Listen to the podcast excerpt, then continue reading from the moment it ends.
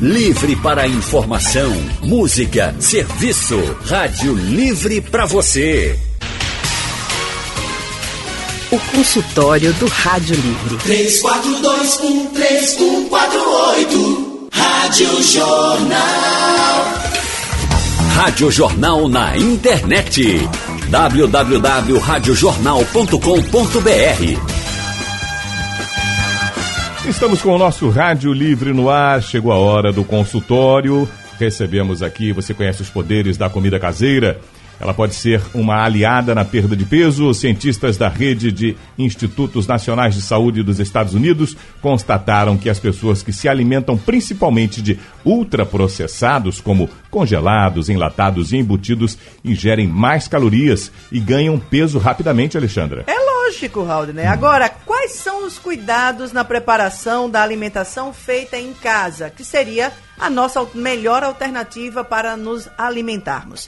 O consultório de hoje vai falar sobre isso. Vamos ver como é que a comida caseira tem a ver ou não com obesidade ou pode ajudar na perda de peso, melhor dizendo. Sobre o assunto, vamos conversar com a nutricionista Lígia Barros.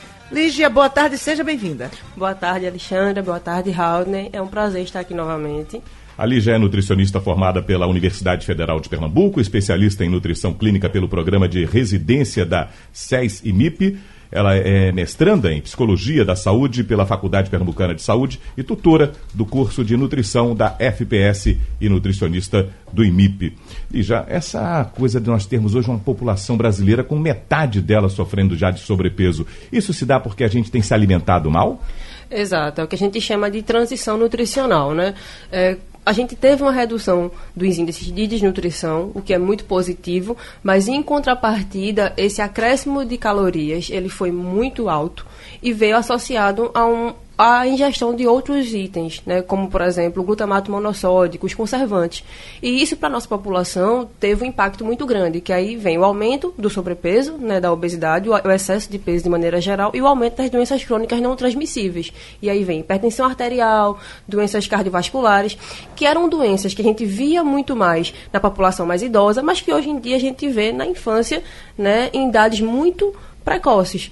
Então, essa transição nutricional, ela é muito deletéria e tem trazido essa discussão cada vez mais a fundo. O que, é que a gente pode fazer? O que é está acontecendo? Uma das hipóteses iniciais é que a gente tem perdido a nossa cultura alimentar.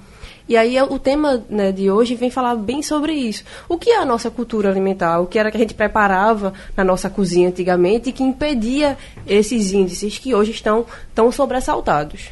Era uma coisa que eu ia justamente questionar agora é, Lígia, porque a gente tinha, tínhamos problemas de é, desnutrição e tudo, mas nós temos uma culinária, e particularmente nós aqui no Nordeste, nós temos uma culinária que ela é simples, Raul, mas ela é muito boa, ela é muito forte. É, você tem inhame, você tem raízes, hum. você tem o cuscuz que o povo diz do interior, eu quero ver o povo passar fome. E a gente está perdendo isso, né? Está perdendo esse contato mais com essa cultura é, alimentar que foi, que foi bem tradicional, digamos assim, da nossa geração, nossos pais, avós, por aí vai. E que, inclusive, deixa o pessoal ficar longevo. Exato. É, recentemente saiu um, uma pesquisa em que fotografou-se crianças, né, e ao redor delas é, estavam os alimentos que elas consomem durante o dia. E aí foram diversas culturas fotografadas, e aí você percebia que aquelas crianças que tinham a cultura alimentar preservada, por exemplo, os indígenas, né, e aí tinha a quantidade de frutas e verduras e os tubérculos, que eles tinham um, um peso menor e tinham né, uma, uma menor incidência dessas doenças que a gente falou anteriormente. Então, é muito importante a gente ressaltar né, isso. E a outra questão é a nossa própria é, conexão com as nossas emoções, com a nossa ancestralidade, né, com as nossas lembranças da infância. Todo mundo tem né, uma memória afetiva em relação à comida. Então, perder isso é muito deletério, é muito ruim sabe? E a gente está tentando cada vez mais reforçar isso com as pessoas. Pensando aqui no Nordeste, nosso cuscuz, a macaxeira, né? isso é muito rico e muito positivo para a alimentação, sim. Então, por que, que a gente faz hoje né, mais uso de alimentos de supermercado e não esses alimentos? Agora, Raul, você falou agora de memória afetiva. E quando a memória hum. afetiva da criança é salgadinho, Ai. é enlatado, é biscoito recheado, como é que vai ser esse adulto? Então, é, A ideia da restrição não é positiva. É, toda restrição gera compulsão, a gente fala muito isso. Então, mesmo com a criança, a troca ela tem que ser realizada de maneira calma, comum, sabe? Não é para trazer é, nenhum impacto muito negativo. Então, se é uma criança que faz muito consumo de salgadinho, faz muito chocolate, é, é, fazer alguns acordos com ela, quando é que ela vai poder comer aquilo, mas não proibir efetivamente. Mas é, a construção desse hábito é que vai fazer mais diferença, e não a retirada total desses alimentos. Certo, mas esse adulto vai ter mais dificuldades, né? De Sim. voltar a ter uma alimentação saudável, que é o que a gente quer falar aqui hoje. Com certeza. Mas assim, não é impossível. Estamos com a nutricionista Lígia Barros conversando conosco hoje aqui sobre comida caseira e obesidade. E Lígia, é, qual é a principal diferença? Ou vou mudar a pergunta. Por que, que esses alimentos é, prontos, por que, que eles são tão é, danosos ou tão complicados para a nossa saúde? Esses alimentos contêm uma grande quantidade de calorias por porção, então porções pequenas acabam tendo um aporte energético muito grande. Eles são ricos em realçadores de sabor, então a gente tende a se apegar mais, né? Eles tendem a ter mais açúcar e mais sal e mais glutamato. Então, por isso que é tão difícil também da gente tirar esse hábito, né? Por isso que as crianças têm tanto apego. Isso faz com que a gente queira consumir cada vez mais, porque o nosso cérebro entende que isso, olha, tá chegando a energia mais rápido, tá um sabor que é bom mais rápido. Então, isso tudo tende a nos prender nessa teia, sabe? e a facilidade deles também dentro do que você preparar. E para a cozinha, preparar o alimento. A cozinha é um local de trabalho constante em qualquer local, né? Quem se dedica a cuidar da alimentação da família não para nunca de trabalhar. Exato. E aí pense numa rotina corrida, como todos temos né, hoje em dia, né, em que os pais trabalham, como manter né, esse hábito de cozinhar com uma rotina de trabalho tão exaustiva, uma rotina de estudos tão exaustiva. Então esse é o nosso desafio de hoje, porque a gente acaba indo para esses alimentos que são mais rápidos, né, os enlatados, os empacotados, por isso. É uma... mais prático, muitas vezes. A praticidade ela é fundamental no nosso dia a dia corrido, né? Exato. Você chega num restaurante, se você pede um refrigerante, Alexandra, num instante ele chega na mesa. Sim. Se você pede, eu quero um suco de alguma coisa, ele vai passar quase o dobro ou o triplo do tempo para o garçom trazer aquele suco para você. Uhum. Natural, do jeito que ele faça. Você mesmo que ele vai pegar uma polpa e, e bater, porque o, o, refrigerante, o cara abriu a geladeirinha, tirou e já abriu Exato. a tampinha, serve para você, né? É. é. rápido isso, né? Isso também termina seduzindo a gente até pela agilidade e a gente embarca no que deveria ser é, o que é menos saudável do que um suco natural. Exato. Sim. E aí pense que é um mal dos nossos tempos. A gente vive numa sociedade que é líquida, que é rápida, da informação instantânea, né, dos smartphones. Então tudo isso também vem com isso. Se a gente parar para pensar, né, que a diferença de um suco de polpa para o refrigerante é muito grande. E a polpa já economiza muito tempo do que você bater a fruta, hum. descoar, descascar. Já é um, um, ganho muito grande. Então, o que a gente pede, né, principalmente para as pessoas que têm esse hábito de comer muitas coisas né, industrializadas, é ir fazer essa transição aos poucos. Não precisa, ah, não consigo comprar uma fruta. Compra polpa sabe? E tentar ter mais paciência, assim, entender o risco do consumo excessivo desses alimentos industrializados, porque essa Não, é a questão. Só um minutinho, deixa eu só dar boas, a boa tarde aqui ao pessoal que está nos acompanhando. O consultório do Rádio Livre também está sendo transmitido simultaneamente pelo Facebook e pelo YouTube. E lá no, no Facebook, a Delma Cavalcante está nos acompanhando, elogiou o tema de hoje. Obrigada, Delma, aí pela tua presença. E Genia Ensinas. Então estamos aí também já ao vivo aí com a nossa live no Facebook e pelo YouTube, no, nas páginas da Rádio Jornal. Ah, que bom. Essa oportunidade de hoje também da comunicação ser rápida e a gente poder divulgar o que está acontecendo para facilitar a vida das pessoas, eh, Lígia, quais são as dicas que você identifica que são mais importantes para a pessoa cuidar desde a escolha do, do alimento, na hora que vai fazer as compras, o que escolher para trazer para casa sabendo, olha, traga esse tipo de produto que você vai consumir de uma forma rápida e está levando um bom produto para casa? Tem um pesquisador americano chamado Michael Pollan. Ele costuma dizer que quando sua avó não conhece o alimento, não come. não compre. Não compre, não coma. Se avó não sabe é, não é. consuma. Não é, consuma. É, é, um pouco radical, se você uhum. for pensar, mas tem um, uma filosofia nessa frase embutida que acho que é importante a gente trazer, que é aquilo que a gente começou falando. O, o básico ainda funciona muito bem. A gente tem uma, uma gama de alimentos regionais que funcionam muito bem. Então, sempre que você for ao supermercado, de preferência, preferir esses alimentos naturais. Né? E a gente tem um movimento já bem forte que se fala descasque mais e desembale menos. Isso. Então, procurar sempre o mais natural possível. Então, assim, ah, se você vai, sabe que não vai ter tempo para cozinhar ao longo da semana, mas quer consumir um inhame, você pode descascar e colocar no congelador, ele descascado, e durante a semana só ir tirando para fazer o uso. Já lhe tira esse tempo do descasque. Então, são alternativas para que você não perca tanto tempo na cozinha, porque é realmente muito complexo né, ao longo do, da semana. E você também não perde a oportunidade de comer esses alimentos. Isso pode ser feito com a macaxeira, né, pode ser feito com a batata doce, que tem inclusive uma casca que é mais fina, você pode consumir com a casca. Então, tentar essas pequenas alternativas. Uma alternativa que eu gosto muito de dizer às pessoas, apesar de que muita gente tem medo, é o uso da panela de pressão. É, eu não sou muito. Eu não tenho uma relação muito amorosa com panela de pressão, não. Confesso. Mas ela é muito prática. Não Exato. se compara, né? Agora, você falou de uma coisa que era o que eu ia citar agora, Raul. Que é, assim, uma do- da- das alegações é que, primeiro, o tempo que a gente perde na cozinha, se a gente for fazer comida todo dia. E a segunda é a- como os alimentos são perecíveis. E aí, como é que a gente faz para fazer com que esses alimentos, por exemplo, fui fazer feira no sábado.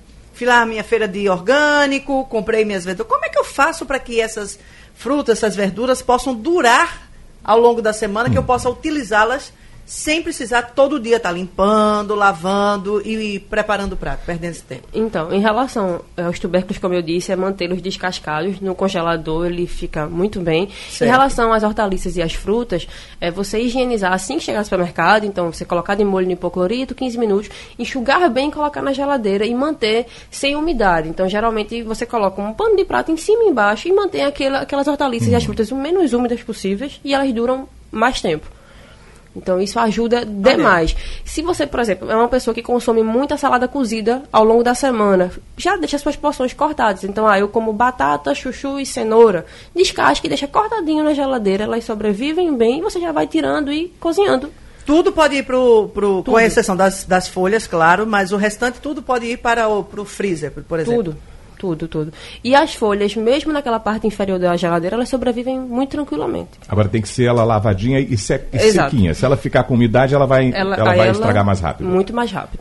Interessante. E a pessoa ouviu uma, uma pessoa falando, ah, eu guardo na tapoé, deixo, boto um paninho por baixo, boto elas na tapoé, deixo fechadinha para evitar a umidade do jeito que a senhora está falando e toalha. funciona bem. O papel toalha talvez Pois também, é. né, Xanda? É, um pano de prato limpo, né, também pode ser uma opção, né, para quem não tiver papel toalha em casa. Então, assim, a ideia é que eles não tenham umidade e aí eles são melhor conservados. Muito bem. Já temos jeito ao telefone, Raudinei Santos. Vamos conversar com Ingrid da Várzea. Boa tarde, Ingrid. Boa tarde. Veja bem, eu tenho 46 anos. Fui criada com biscoito Maria, biscoito sortido, comendo frutas e verduras. Eu passei esse mesmo procedimento para minhas filhas. Sempre no lanche, verdura, é fruta. No almoço, verdura, salada. Hoje, uma está com 23, não come mais. Por conta, ela alega que por conta da faculdade, correria, não come. A de 13 anos, por causa da influência na escola, oxe, manhã, isso é ruim. Mas quando diz assim, você quer um biscoito recheado? Ah, isso eu quero. Eu também quero. É, aí eu digo, não, outra coisa. Sempre levei todas as duas para aniversário, a gente já saía jantado. Para lá elas comer pouco, principalmente doce. Aí hoje eu olho assim, eu digo, Camila, você não vai comer salada não? Oxe, manhã, faz tempo que eu deixei. Por causa da correria na faculdade, a gente quando vai almoçar, aí a hora é um corre-corre, aí deixei. Mas é complicado, doutora. E até a zona de casa hoje, não pense que todos querem cozinhar todo dia não, porque eu faço todos os dias. Eu não gosto de vasilha na minha geladeira com sobra de comida. Eu faço questão. Me acordo 5 horas da manhã. Arroz, feijão. Quando eu faço macarrão, é macarrão. A carnezinha, um peixe, como na janta. Mas hoje não é toda mulher que casa e quer cozinhar, não. Viu? Elas alegam logo que é o corre-corre, prefere comprar já pronto. É isso mesmo. É isso mesmo, Ingrid. Obrigado, Ingrid. Vamos ouvir Nada. agora o que vai falar a nossa nutricionista Lígia Barros. Esse ainda é o melhor prato, né, Lígia? Sim. Ingrid, o, o caminho que você trilhou e que você ainda trilha é o caminho mais correto. E aí, parabéns por manter né, essa rotina de fazer né, o seu alimento todos os dias. Em relação às suas filhas, acho que o que você pode continuar fazendo é manter o que você já faz em casa. Em algum momento elas vão né, lembrar de como você trouxe esses alimentos para a vida delas e como isso tem importância. A gente não pode, lógico, obrigar os filhos a, a, consumir. Lembra que a partir do momento que você obriga, você também vincula a alimentação à emoção negativa, né? Aquela ideia de é, ofertar à criança comida com a sandália na, na mesa, de bater. Isso também não é interessante. Coma. É, você não pode forçar. Mas, assim, a gente sempre lembra que mesmo em, em, momentos de recusa desses alimentos, que eles tenham lá, que eles visualizem, que saibam uhum. que tem aquela salada. Em algum momento isso vai despertar, talvez, o conhecimento de que a rotina é pesada, mas de que aquele alimento é importante. E, às vezes, infelizmente, quando tem um exame alterado, né, quando acontece alguma coisa, mas que ela mantenha essa rotina assim. Vamos ao Ibura, Freire está lá. Freire, boa tarde. Oi, boa tarde, amiga. Tudo, tudo bem? Tudo eu ótimo. Seu nome, viu? Alexandra. Ô, Alexandra, eu queria fazer, antes de fazer a pergunta doutora, pois não. pedido. É, veja só, eu, aqui na minha casa, tem uma barreira. Aí, a prefeitura nunca construiu, faz 30 anos. Aí veio uma empresa WB, fez todas as barreiras e deixou a gente na mão.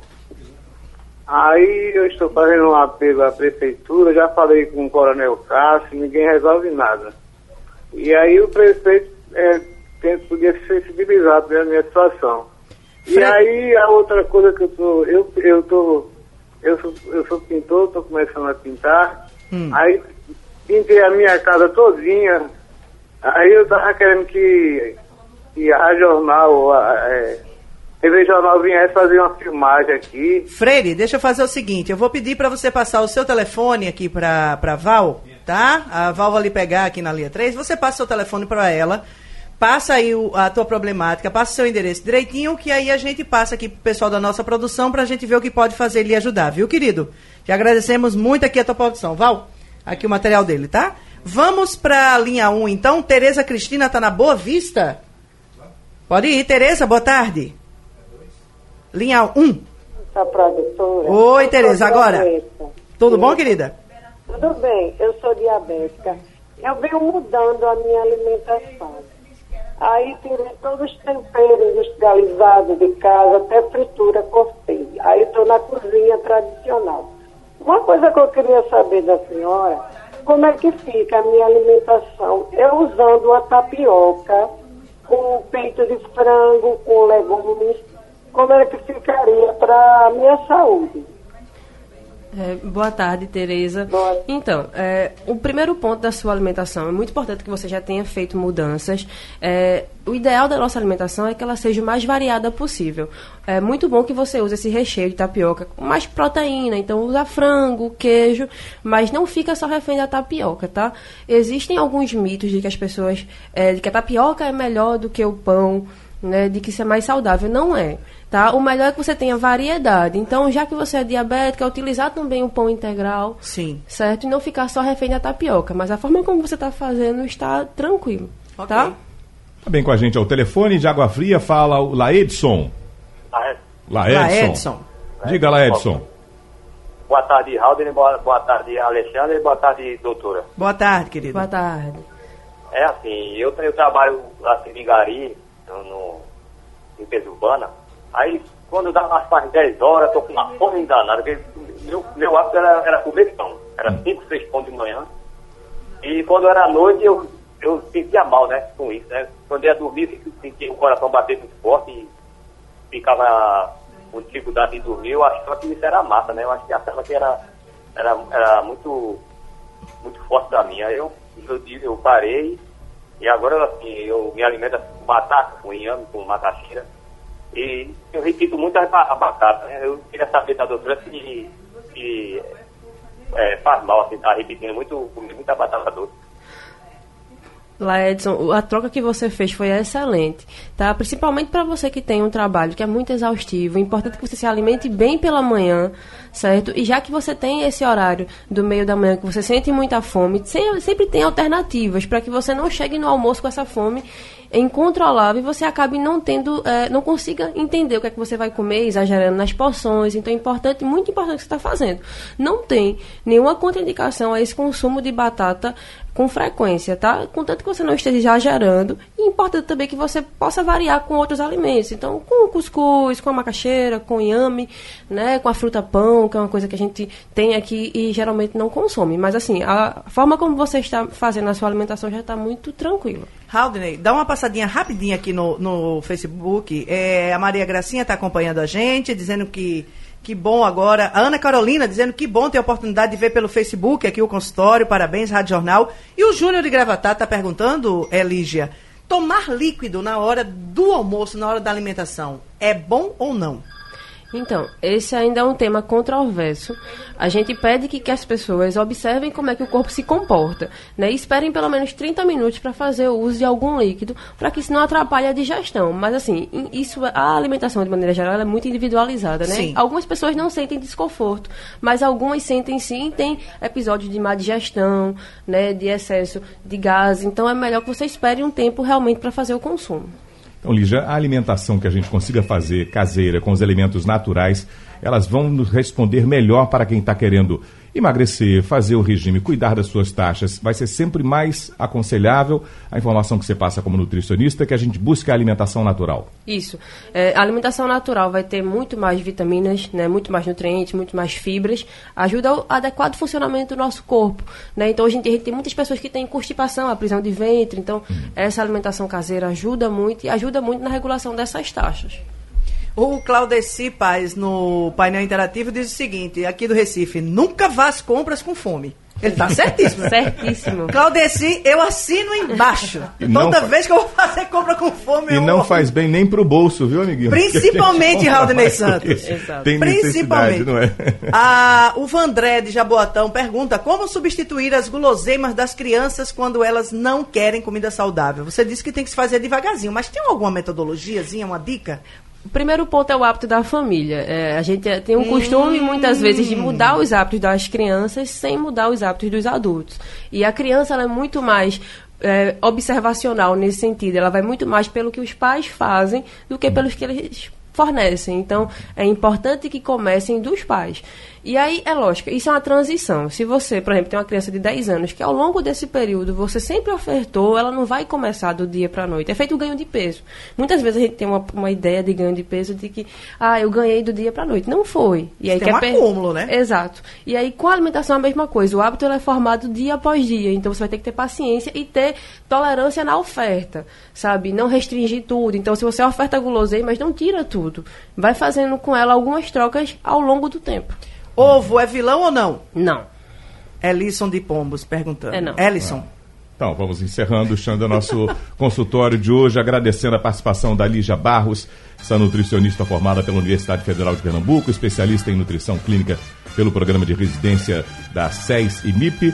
Ela também mestranda em Psicologia da Saúde pela Faculdade Pernambucana de Saúde e tutora do curso de nutrição da FPS e nutricionista do IMIP. Muito obrigado, Lígia Barros, por estar conosco hoje no consultório do Rádio Livre. Obrigada, Raul e Alexandra. Foi um prazer estar aqui. Um tema muito relevante e é muito importante que vocês ressaltem isso para o público.